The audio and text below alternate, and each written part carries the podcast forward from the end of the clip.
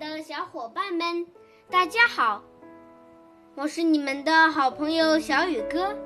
今天我给你们讲的故事是肚子和器官。很早以前，身上的各个器官一起反抗肚子。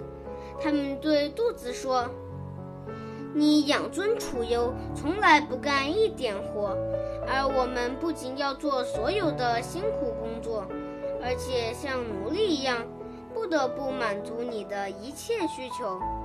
现在我们不愿再这么做了，你要为自己的将来做改变了。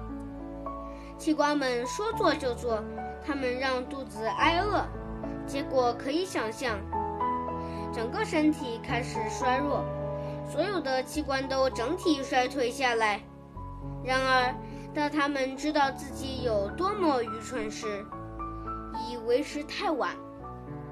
好了，今天的故事就讲到这里，明天见。